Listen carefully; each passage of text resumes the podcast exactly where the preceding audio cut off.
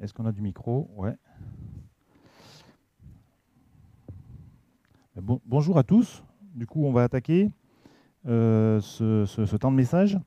J'espère que vous avez passé une bonne semaine, malgré le froid. Euh, alors, j'ai pas trouvé de, j'ai pas trouvé de petites blagues rigolotes comme Steve, comme Steve qui, Steve, Steve. Ah, ça y est, ça y est, ça y est, voilà. Alors du coup, ce matin, on va, travailler un tout petit peu notre, notre culture générale. Et euh, on va voir si vous avez fait ce qu'il faut pour passer un bon repas de réveillon euh, en famille. Alors attention, petite question du, quiz du matin. Quels étaient les, le top 3 des sujets à éviter pour passer un bon repas de réveillon? Alors attention, attention, attention, j'ai oublié de préciser. En 2018, en 2018, quels étaient les trois sujets à éviter? Non. Non plus. C'est pas, c'est pas dans le top 3. C'est peut-être dedans. Hein. J'ai pas entendu. Non, non.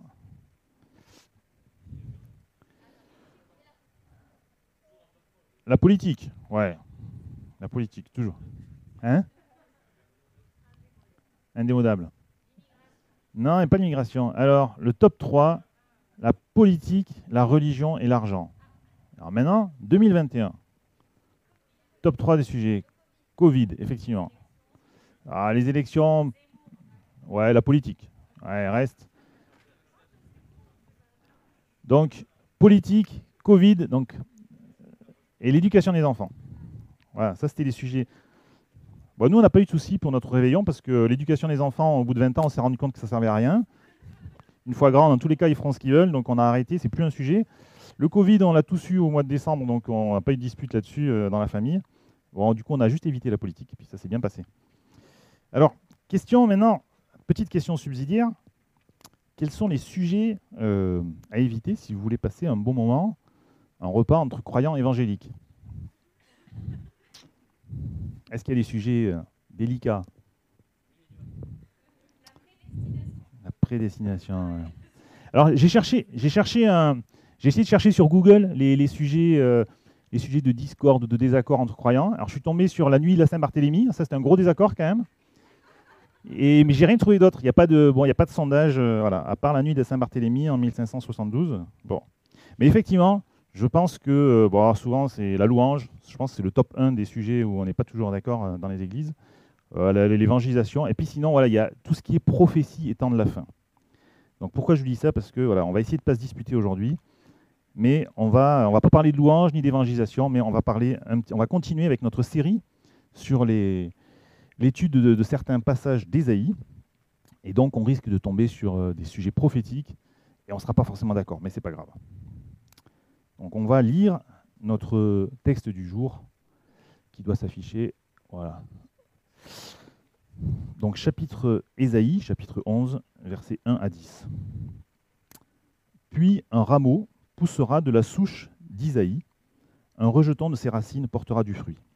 L'Esprit de l'Éternel reposera sur lui, esprit de sagesse et de discernement, esprit de conseil et de puissance, esprit de connaissance et de crainte de l'Éternel. Il prendra plaisir dans la crainte de l'Éternel, il ne jugera pas sur l'apparence, il n'adressera pas de reproches sur la base d'un oui-dire. Au contraire, il jugera les faibles avec justice, corrigera les malheureux de la terre avec droiture. Il frappera la terre par sa parole comme par un coup de bâton, et par le, souffle, de ses lèvres, il fera mourir le méchant. La justice sera comme une ceinture autour de sa taille, et la fidélité comme une ceinture sur ses hanches. Le loup habitera avec l'agneau, et la panthère se couchera avec le chevreau. Le veau, le jeune lion et le bétail qu'on engraisse vivront ensemble, et un jeune garçon les conduira. La vache et l'ours auront un même pâturage, leurs petits un même enclos, le lion mangera de la paille comme un bœuf. Le nouveau-né s'amusera sur le nid de la vipère, et le petit enfant mettra sa main dans la grotte du cobra. On ne commettra ni mal ni destruction sur toute ma montagne sainte, car la terre sera remplie de la connaissance de l'Éternel, tout comme le fond de la mer est recouvert par l'eau. Ce jour-là, qu'est-ce que j'ai fait? Ce jour-là, la racine d'Isaïe, dressée comme un étendard pour les peuples, sera recherché par les nations. et son lieu de résidence sera glorieux. Je vais prier. Seigneur éternel, on veut te, remercier parce que tu nous as euh, laissé euh, tant, de, tant de textes euh, passionnants qui, nous parlent de toi, qui nous parlent de ce que tu, ce que tu veux pour les hommes dans, ta parole. Et on veut, te, on veut te remercier pour cette parole qui est parvenue jusqu'à nous. On te remet maintenant ce moment où on, souhaite parler de, de, ces passages et on peut vraiment le faire en complètement sous ta dépendance. Et Seigneur, je te, prie que tu puisses parler à nos cœurs parce qu'on parce va lire et que, tu puisses euh, nous éclairer avec des choses justes. Au nom de Jésus, Amen. Alors, on, a déjà eu deux, messages sur des, des, prédications sur Ésaïe. Et donc, on, l'a dit, on est là sur des écrits à portée euh, prophétique. Donc, un peu comme dans, enfin, pas un peu, hein, comme des livres, euh, des passages de Daniel ou des passages qu'on peut trouver dans l'Apocalypse. Et euh, en termes d'interprétation, on sait qu'on peut avoir, il peut y avoir des, pièges ou des difficultés, des crevasses pour, pour interpréter ces termes. Et Bruno avait utilisé une, citation d'un théologien du XXe siècle, du début du XXe siècle, J.M. Nicole, qui disait, je, donc je recite la, cette citation intéressante, Il peut arriver que dans un même texte prophétique, des éléments qui concernent des époques diverses se rencontrent côte à côte. Cela fait penser à un paysage où des sommets très éloignés paraissent proches l'un de l'autre aux yeux de l'observateur. Donc j'ai remis la photo euh, que, Bruno nous avait projetée. Donc voilà, sur cette photo, euh, on voit un gars avec son, sac à dos. Là. Si jamais il regarde à l'horizon, il peut voir des montagnes qui paraissent assez proches l'une de l'autre. En fait, il y a peut-être 20 ou 50 km qui les séparent. Lorsqu'on est loin des événements, on, peut avoir du mal à euh, mesurer, comprendre la, distance qui, va les séparer. Donc, dans le texte d'aujourd'hui, euh, certaines prophéties peuvent paraître proches les unes des autres. On ne sait pas exactement si leur réalisation se rapproche, elles seront peut-être éloignées. Il y a un autre euh, élément qui est, qui est, qui est souligné par, par M. Nicole dans, son, dans, dans ce commentaire qu'il faisait sur les prophéties. Il disait une même prédication, une même, euh, non, même prédiction, pardon, un même texte, une même prédiction peut avoir plusieurs accomplissements successifs dans le temps chronologique que nous, on vit en tant qu'être humain. Donc ça aussi, ça peut euh, induire une difficulté. On peut se dire, mais tel texte, il s'est déjà accompli, mais peut-être que Dieu a prévu qu'il soit utilisable, utilisé par les hommes plusieurs fois dans, l'histoire de l'humanité. Donc on va essayer de ne pas se fâcher autour de ce texte prophétique, même si... Donc je vais essayer de, bien distinguer euh, les points qui, a priori, sont, sont communément admis sans, trop de difficulté par le monde évangélique. Et puis, je, citerai des points qui sont euh, une interprétation possible, mais en sachant qu'il peut exister d'autres interprétations possibles que celles que je vous présenterai ce matin. Donc, si on regarde un petit plan, on parlera d'abord des caractères du Messie dont il est parlé dans ce, ce chapitre d'Ésaïe. On parlera donc un petit peu du règne du Messie, on, s'écartera un petit peu du texte pour euh, faire une parenthèse sur les temps de la fin. Donc c'est là que il y a plusieurs, plusieurs, interprétations possibles, on en proposera une. Et puis en guise de conclusion, on va se poser la question pour nous en 2022, pourquoi des prophéties? Donc dans le, donc le livre d'Ésaïe, euh, euh, étudier le livre d'Ésaïe, ce n'est pas un exercice facile. Pourquoi? Parce que si vous avez déjà lu un petit peu euh, de manière suivie, on trouve une succession de textes très très très différents les uns des autres. on trouve des, des, alternativement des passages avec des reproches très durs que l'Éternel fait à son peuple, parce que son peuple a été infidèle. Donc il y a des prédictions de jugement. Ensuite, on peut avoir au contraire des passages avec des textes de promesses très heureuses, pour le peuple, mais aussi pour la terre entière, euh, des textes qui annoncent un libérateur. Et puis le chapitre suivant, on aura de nouveau des prédictions de malheur, alors qui peuvent, euh, euh, qui peuvent concerner le peuple d'Israël ou qui peuvent concerner au contraire les, les, peuples autour. Alors dans Isaïe, on comprend que l'Éternel utilise des peuples païens qu'il laisse attaquer son peuple Israël pour le punir quand il a été infidèle, mais en même temps, l'Éternel a de la haine pour ces peuples païens parce que ce sont des peuples qui sont eux aussi très très infidèles et qui pêchent. Donc ça peut être un peu compliqué des fois à, décoder. Alors avant de rentrer dans le, dans cœur de notre texte d'Ésaïe 11 et d'en retirer des éléments euh, intéressants pour notre connaissance biblique, mais aussi intéressants peut-être pour, euh, pour notre vie aujourd'hui, je vous propose de commencer par observer un tout petit peu le texte dans sa globalité et dans son, contexte biblique. Et donc pour ça, je vous ai mis euh, la fin, normalement, voilà, la fin du chapitre 10, donc ce qui vient juste avant. Alors je ne sais pas si vous... Je ne me le suis pas imprimé, donc je vais le lire avec vous. Alors je, sais pas, je vous ai mis en rouge un certain nombre de termes qui, sont un peu tous du même, euh, du même registre. Donc on, voit que euh, le Seigneur, l'Éternel, accomplira une destruction. donc toi, mon peuple, n'aie pas peur de l'Assyrien, il te frappe à coups de bâton.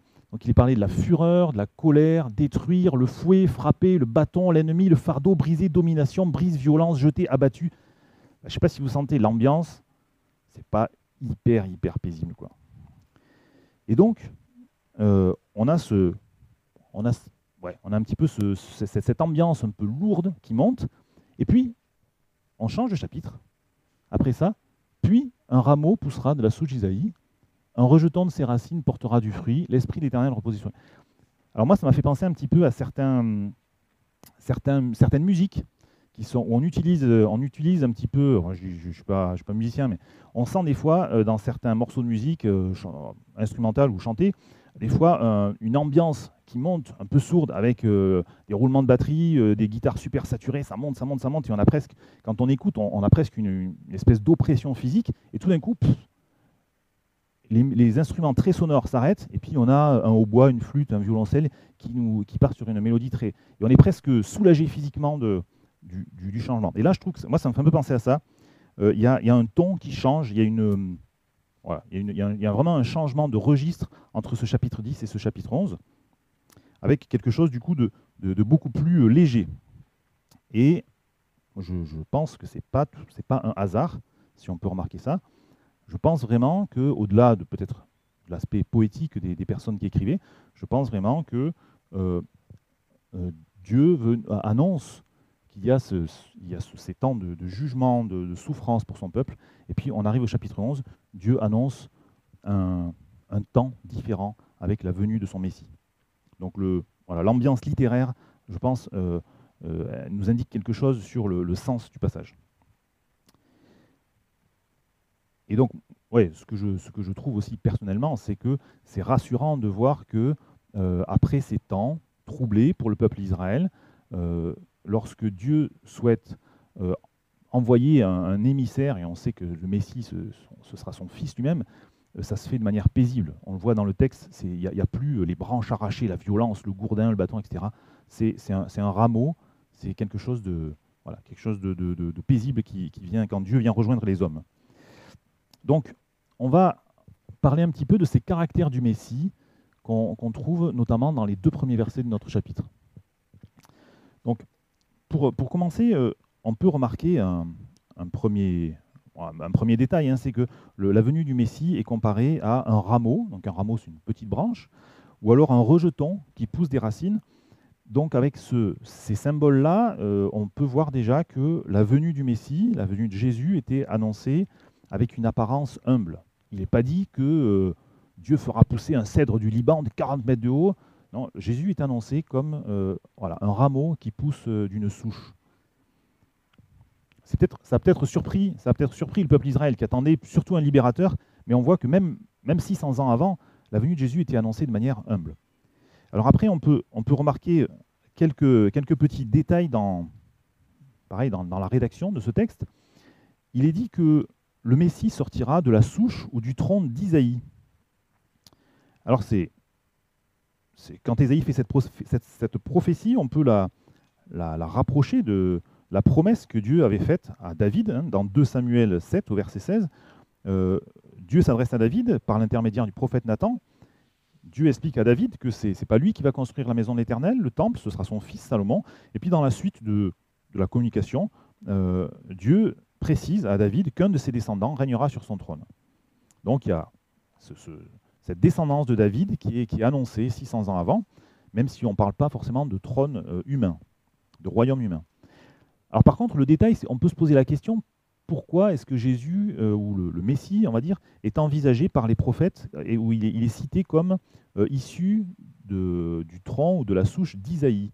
Alors parfois, on l'a appelé, fils de David, le Messie, et là, il est appelé, finalement, c'est Isaïe, c'est le père de David. Alors les, commentateurs, on va dire, euh, estiment que l'idée de, celui qui l'idée, du prophète, c'était vraiment de dire euh, il fallait que le Messie soit issu du même tronc que celui qui avait donné David. Donc on n'appelle pas Jésus fils de David, mais on, l'appelle issu euh, de, la souche d'Isaïe, pour vraiment montrer que Jésus sera un nouveau David, dans le sens qu'il sera un nouveau roi selon le cœur de l'Éternel. Alors, on peut noter aussi un autre, autre détail, c'est que Jésus est le, Messie, euh, nous on va l'appeler Jésus par commodité, euh, est, comparé à un rejeton euh, qui, sort des racines et puis qui porte du fruit. Alors c'est vrai que lorsque Jésus vient dans ce monde, la, descendance de David n'a plus du tout une apparence royale on sait que euh, Joseph et Marie sont tous les deux de la descendance de, David par des branches différentes, mais ce sont des personnes pauvres. Euh, leur demeure, c'est pas du tout un palais, et donc euh, on peut comparer ça un petit peu à, un, arbre qui est, coupé ou une souche. En fait, il y a encore de la, vie possible dans, les racines, mais on ne voyait pas à l'époque de Jésus, on ne voyait pas à travers la vie de Joseph et Marie, on ne voyait pas cette descendance de Marie.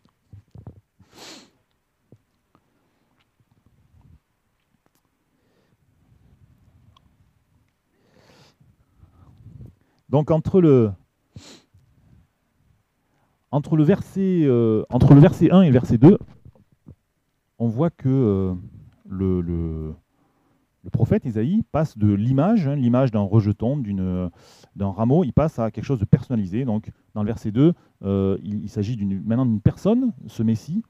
Donc on va, on apprendre des choses intéressantes sur lui. On va voir qu'on a déjà dans ce verset des caractères euh, de, sagesse, j'ai appelé ça de sagesse divine. Donc on voit des, termes euh, importants. L'esprit de l'Éternel donc reposera sur lui. Donc ça, l'esprit de l'Éternel, c'est un terme général qui embrasse, euh, on dire, la, totalité des, dons, des dons de l'esprit de, Dieu.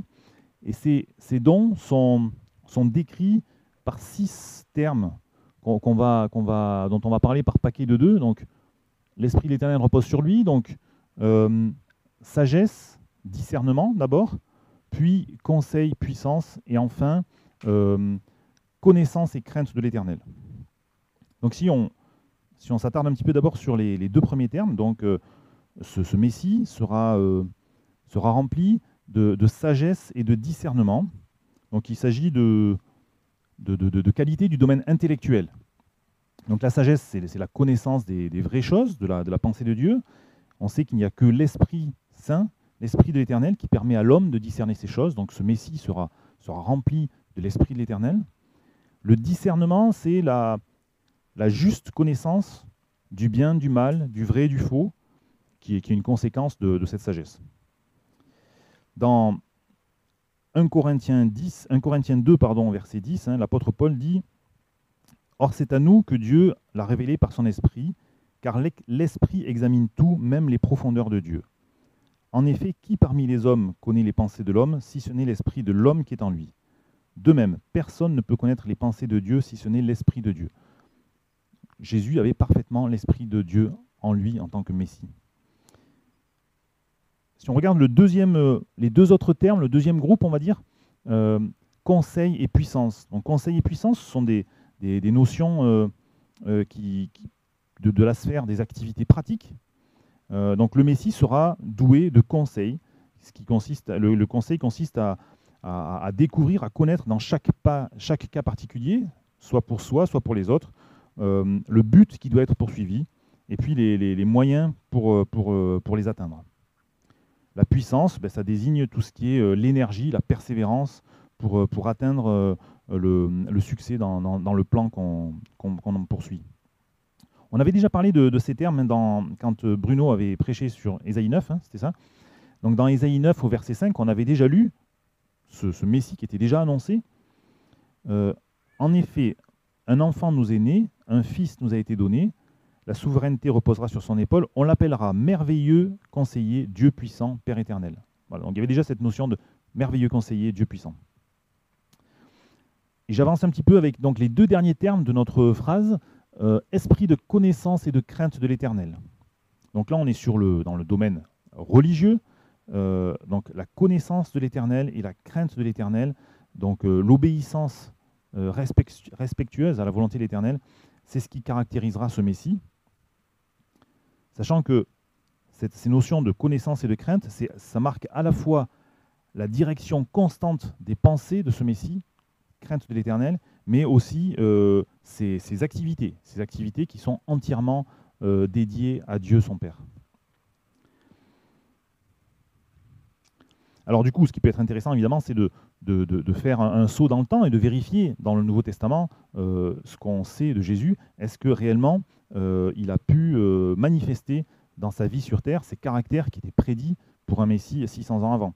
Alors je me disais par exemple, hein, est-ce que Jésus avait de la, sagesse? Alors évidemment que oui, hein, on, voit que dès l'âge de 12 ans, par exemple, quand il est dans le temple, euh, c'est lui qui dit à ses parents, mais ne savez-vous pas que je dois être aux affaires de mon Père? Donc depuis son enfance, on va dire, il avait eu euh, déjà la, conscience de, sa nature et puis de, sa, destinée et de sa mission euh, ici-bas. Plus loin, on le voit, dans, tout au long de sa vie, finalement, on le voit discerner ce, qui est, ce qui est juste, ce qui est faux, ce qui est bon ou pas quand il accueille les gens. Euh, il accueille des gens sans écarter, euh, sans, faire de différence euh, entre, entre des personnes que la, société aurait voulu écarter, comme j'avais pensé des lépreux, on, a plusieurs exemples avec des femmes de mauvaise vie. Et donc, Jésus sait accueillir tous les hommes et de manière juste. Et en même temps, il sait aussi condamner les élites religieuses de l'époque qui avaient une apparence très clean, mais qui en fait s'étaient détournés de Dieu dans leur cœur. On, peut, j'ai noté aussi un, verset que, un passage où, Jésus échange avec ses disciples. Dans Jean chapitre 6, on lit, euh, tout à la fin du chapitre de Jean, Beaucoup de ses disciples se retirèrent et arrêtèrent de marcher avec lui. Jésus dit alors aux douze, Et vous, ne voulez-vous pas aussi vous en aller? Simon-Pierre lui répondit, Seigneur, à qui irions-nous? Tu as les paroles de la vie éternelle. Tu as les paroles de la vie éternelle. Et nous, nous croyons et nous savons que tu es le Messie, le Fils du Dieu vivant. Donc les, personnes qui ont côtoyé Jésus de près ont pu euh, attester, euh, confirmer ce qu'avait dit le prophète Ésaïe. Jésus a eu des paroles, une conduite qui montrait parfaitement sa, sa sagesse divine. Alors si on continue l'étude de notre passage, voilà, donc on a parlé de la sagesse divine et on a ensuite trois, versets, donc versets 3, 4, 5, où on voit spécialement la, justice et la fidélité qui sont, euh, qui sont prévus pour ce, Messie qui va venir. Donc je ne relis pas les passages, mais voilà, on voit bien, il prendra plaisir dans la crainte de l'Éternel, il jugera pas, euh, la justice sera comme une ceinture, etc. Alors, dans le détail du texte, c'est intéressant. Euh, j'ai lu, parce que je ne lis pas l'hébreu, donc j'ai lu un commentaire qui explique que euh, il prendra plaisir dans la crainte de l'Éternel. Dans la traduction, ce il prendra plaisir, c'est traduit par euh, il respirera, au sens où donc on sait que les, orientaux utilisent beaucoup les, parfums et ils aiment bien les images de parfums. On voit dans l'Ancien Testament, quand le, peuple offrait des holocaustes, il est dit que, ça faisait une bonne odeur pour l'Éternel. Je ne suis pas sûr que l'Éternel il est vraiment un nez pour sentir la viande qu'ils cuisait sur terre. Mais pour autant, ce sont des images ce sont des images, des odeurs qui sont particulièrement utilisées en, Orient. Et donc là, quand il est dit que ce Messie prendra plaisir dans la crainte de l'Éternel, c'est il respirera, il prendra plaisir à respirer la crainte de l'Éternel. On voit que ce Messie ne jugera pas et euh, ne jugera pas euh, sur la base d'un oui. Il il ne jugera pas et il n'adressera pas de reproches sur l'apparence, sur la base d'un oui dire. Nous sur, sur terre, euh, depuis toujours, les hommes essayent plus ou moins de rendre la justice comme ils peuvent. Mais souvent, les, juges humains n'ont pas d'autres moyens, ils n'ont pas d'autres informations que ce qu'ils voient ou ce qu'ils entendent. Et donc là, on voit que c'est exactement ce que ne fera pas le Messie. Il ne jugera pas selon ce qu'il a vu ou entendu, selon les apparences ou. En... Parmi les humains, quand on doit juger une affaire, si on a une preuve visuelle, c'est-à-dire une, vidéo, une photo, on estime humainement qu'on ne va pas se tromper. C'est une preuve irréfutable. Et pourtant, on sait qu'on peut, se, tromper. Je vais vous montrer un petit test. Il y en a il y en a sûrement plein qui connaissent déjà, mais je vais vous montrer une, photo d'une une image d'une caméra de vidéosurveillance. Je vais vous la montrer 5 secondes. Et il va falloir dire à la police quel est à peu près l'âge du suspect et son apparence. Attention, vous avez 5 secondes. Hein Alors, qui c'est qui dirait que le suspect qui a été filmé par la caméra de vidéosurveillance, c'est plutôt quelqu'un de plutôt âgé et plutôt conditions modestes, voire pauvre hein, Personne personne n'a vu euh, une... Avec la moyenne des deux, ça fait 40 ans. Alors qui c'est qui a vu plutôt un suspect jeune et plutôt... Euh, hein? Alors si vous voyez les deux, c'est bien. Souvent, on ne voit pas les deux. mais Donc effectivement, là... Donc on a effectivement une vieille femme avec le nez et la bouche, ou alors on a une jeune avec euh, le cou et, un, collier. Bon. illusion d'optique. Le Messie ne jugera pas sur euh, la base des apparences. Parce que le Messie est prophète en même temps qu'il est juge. Donc il, ne s'arrête pas à ce qu'il voit, il lit dans les cœurs, et donc il peut rendre la, justice d'une manière infaillible. Donc on comprend que le, Messie ne se laissera pas influencer par l'apparence des gens, des situations sociales. Et c'est vraiment ce qui s'est passé quand Jésus était sur terre. Euh, on voit que Jésus n'hésite pas à, interpeller, à engager euh, des gens qui sentaient pas très bon le poisson, hein, Pierre, Jacques, Jean, André, au bord du lac de Tibériade. Il les engage, il, il va euh, leur promettre et il va réellement les utiliser pour une mission glorieuse. Il, leur demande un engagement complet, exactement comme il demande aux jeunes hommes riches aussi un engagement complet. Et les, hommes qui, et les femmes qui croiseront Jésus ben, répondront ou pas à cet engagement. Je continue sur le... Donc là, on, a parlé un petit peu de, de, ce verset 3. Hein, euh, le Messie prendra plaisir dans la crainte de l'Éternel, il ne jugera pas sur l'apparence. Si on, regarde le, verset 4, il est dit que le Messie frappera la terre par sa parole comme par un coup de bâton, et par le souffle de ses lèvres, il fera mourir le méchant. Alors là, typiquement, on a un exemple de prophétie qui aura, qui a, eu peut-être plusieurs accomplissements. On peut dire que déjà aujourd'hui, euh, le Messie frappe la terre par la puissance de son enseignement, de sa parole. On est touché, et les hommes peuvent être touchés par, euh, par le texte biblique, par la parole de, Jésus. On peut dire, aussi aujourd'hui déjà que euh, par, sa, victoire à la croix, Jésus a, prononcé une, forme de, sentence sur le, mal, mais on sait aussi hein, que euh, par, d'autres passages, notamment donc, le livre de Daniel et le livre de l'Apocalypse, on sait aussi que le Messie exercera un jour un jugement euh, définitif et, euh, avec une, certaine violence et des combats guerriers qui sont décrits dans la parole pour, pour exterminer les méchants. Il nous est parlé ensuite de, la fidélité associée à la justice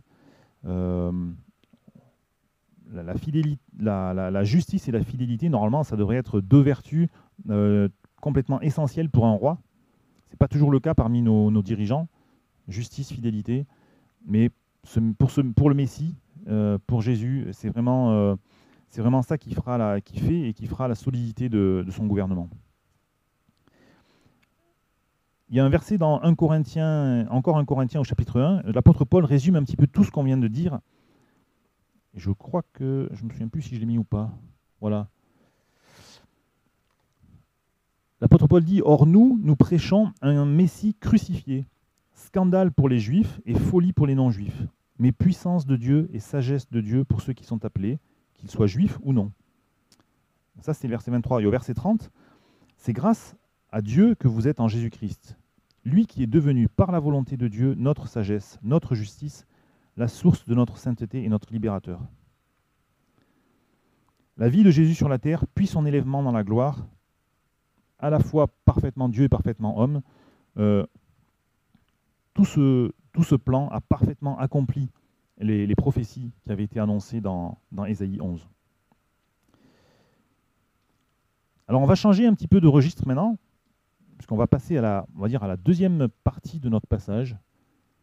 Donc à partir du verset 6 au 10, je ne vais pas le relire. Donc là, on a vraiment un, tournant dans notre texte, même si en le lisant, il semble que c'est la suite logique. Hein, euh, le, Messie, il parlait de sa fidélité, sa justice, et puis juste après, euh, le loup habitera avec l'agneau, la panthère se couchera avec l'agneau, avec le chevreau, etc., etc. Donc je vais vous proposer une compréhension possible de ce passage. Et comme on l'a dit tout à l'heure, il, y en aurait d'autres de possibles. Alors je ne sais pas s'il y en a parmi vous qui font du ski. Vous devez connaître la différence qu'il y a entre faire du ski sur la piste ou en hors piste. Alors sur la piste, c'est quelque chose de beaucoup, c'est sécurisant, c'est sécurisé, il y a du monde. Euh, par contre, on peut avoir l'impression que c'est un peu tout le temps pareil. Euh, faire du hors-piste, par contre, ça peut paraître beaucoup plus excitant. Le paysage semble tout le temps nouveau. On a peut-être une sensation de liberté. Par contre, c'est un peu plus dangereux. Bon, ben, typiquement, on, a fait, on était sur la piste jusqu'à maintenant. Et là, on passe un peu en hors-piste à partir de, ces versets-là. Donc, les, versets 6 à 9 décrivent un état de paix absolue qui touche à la fois les humains et à la fois la création, donc les animaux, puisqu'on voit qu'il y, y, a la paix entre des animaux qui habituellement sont, sont des prédateurs l'un pour l'autre. Alors sur ce texte, on va dire que schématiquement, il y a trois manières. Oula, oula. J'avais pas regardé l'heure. Je vais accélérer un petit peu. Donc on peut dire qu'il y a trois manières de comprendre euh, ce texte. Euh, la première manière, c'est de dire que ces versets, c'est en fait une image euh, poétique, symbolique, et cette, ces versets-là auraient déjà eu leur accomplissement euh, depuis la venue de Jésus sur terre, puisqu'il a euh, réconcilié les hommes avec son Père, il a, euh, il a triomphé du péché à la croix, donc on est déjà aujourd'hui dans un monde de paix. Ça, c'est une interprétation possible. Deuxième interprétation possible, c'est que ces versets, c'est toujours une image poétique et symbolique, mais ces versets euh, imagent l'harmonie universelle qui, qui, régnera sur Terre pendant le règne de mille ans dont nous parle l'Apocalypse mais ces, versets-là seraient, euh, voilà, on va dire symboliques. Il aura pas forcément les, lions vont pas forcément devenir végétariens et les bébés vont pas forcément aller jouer avec les vipères pendant le règne de Milan.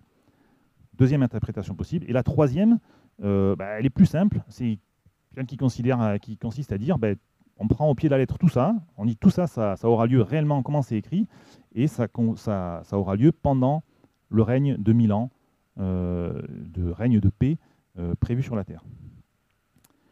J'ai beaucoup de mal avec la première interprétation, qui consiste à dire qu'on serait déjà dans cette phase-là.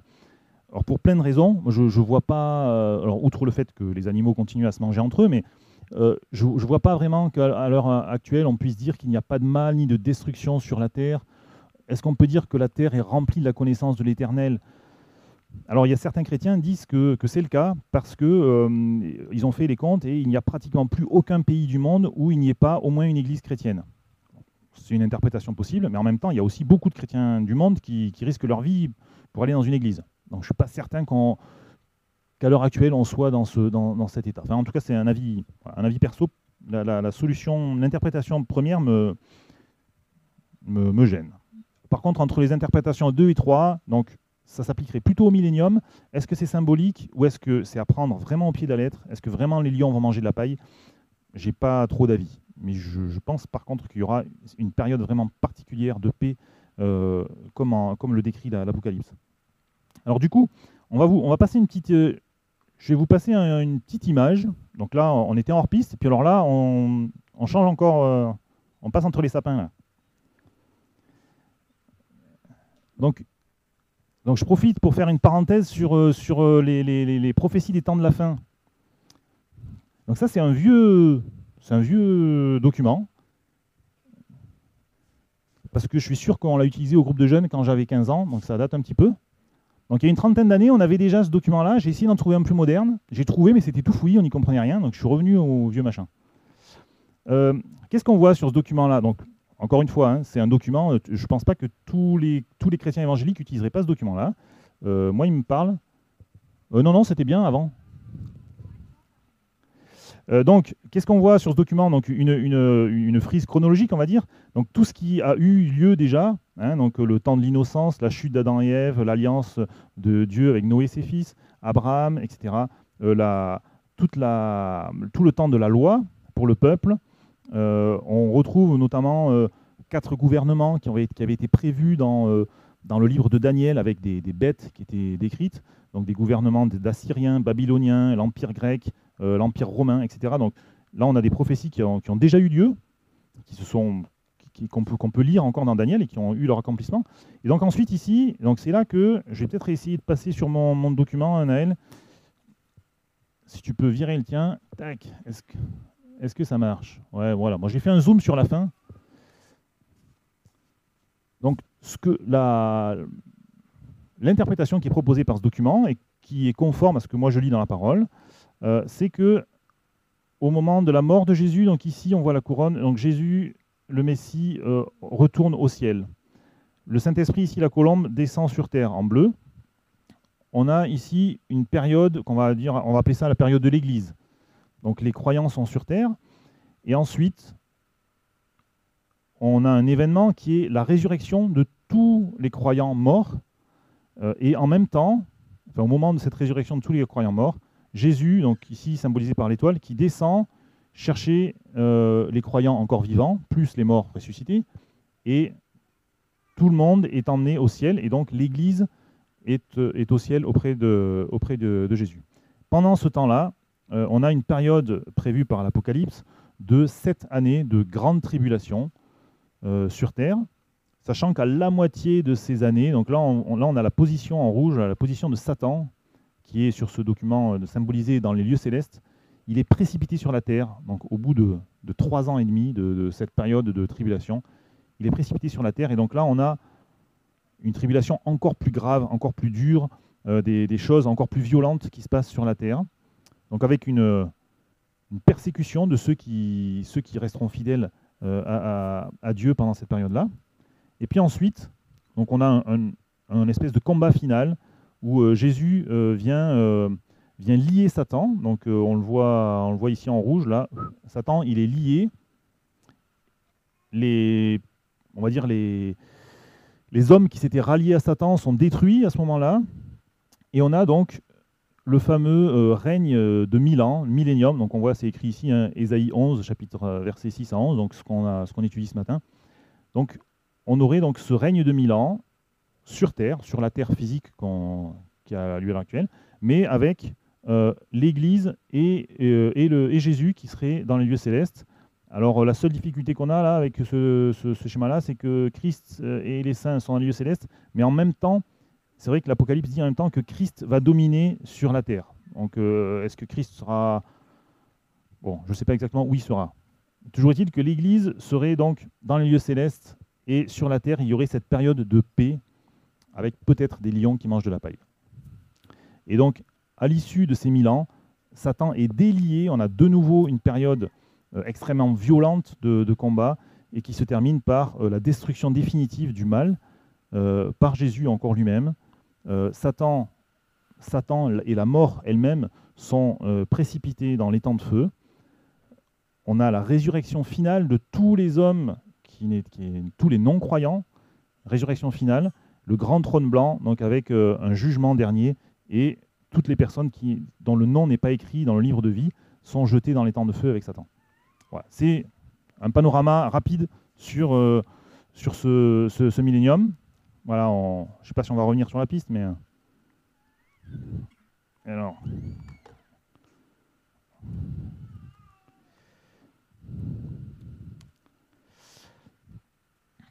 Donc on a notre on a notre dernier verset qui, est intéressant aussi. Euh, ce jour-là, la racine d'Isaïe, dressée, dressée comme un étendard pour les peuples, sera recherchée par les nations et son lieu de résidence sera glorieux.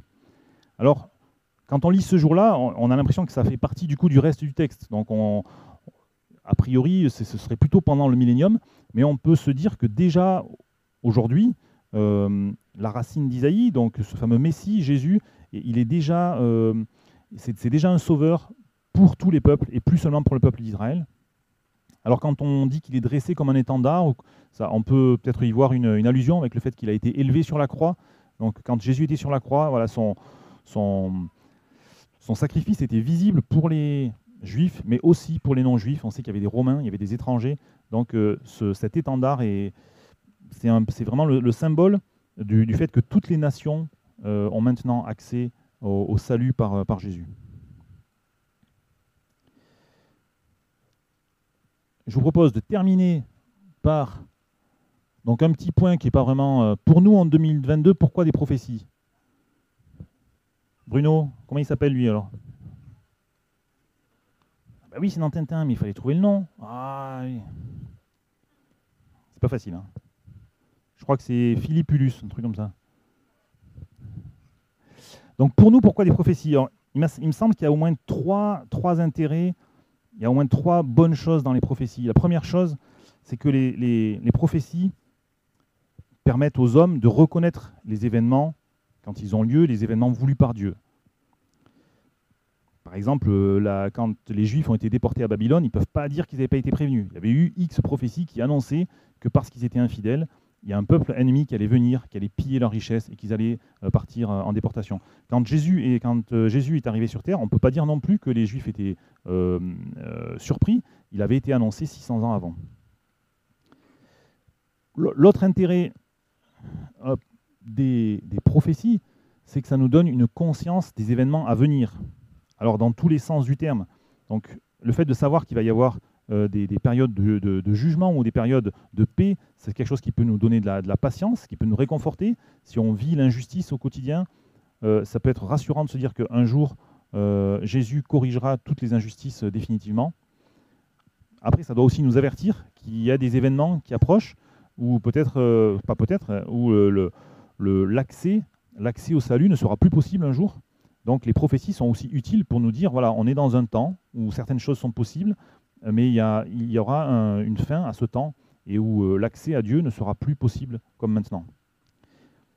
Et puis euh, le dernier intérêt des prophéties, je trouve, c'est que les prophéties valident la personne qui les fait. je me faisais un petit peu le, parallèle. Avec ma femme, on utilise deux sites de prévision météo différents. Ma femme, elle regarde toujours la météo agricole et moi, je regarde toujours euh, euh, Météo France. Et on n'est pas d'accord parce qu'en général, elle estime que son site est plus fiable que le mien. Quand vous regardez une prédiction de quelque chose, si jamais ça se réalise, vous avez confiance en celui qui prédit. Les prophéties passées se sont réalisées, euh, donc elles me donnent confiance, elles peuvent nous donner confiance en tant que croyants elles peuvent nous donner confiance en Dieu parce que c'est lui qui a donné ces prophéties. Et elles nous donnent confiance aussi que les prophéties futures vont se réaliser parce que les prophéties passées ont réellement eu lieu. Et moi, ça me, globalement, moi, je trouve que ça me, ça me donne confiance. Les prophéties, c'est quelque chose qui me donne confiance dans le message biblique dans son ensemble parce que ça montre la, connaissance euh, surnaturelle de Dieu sur, euh, sur les éléments.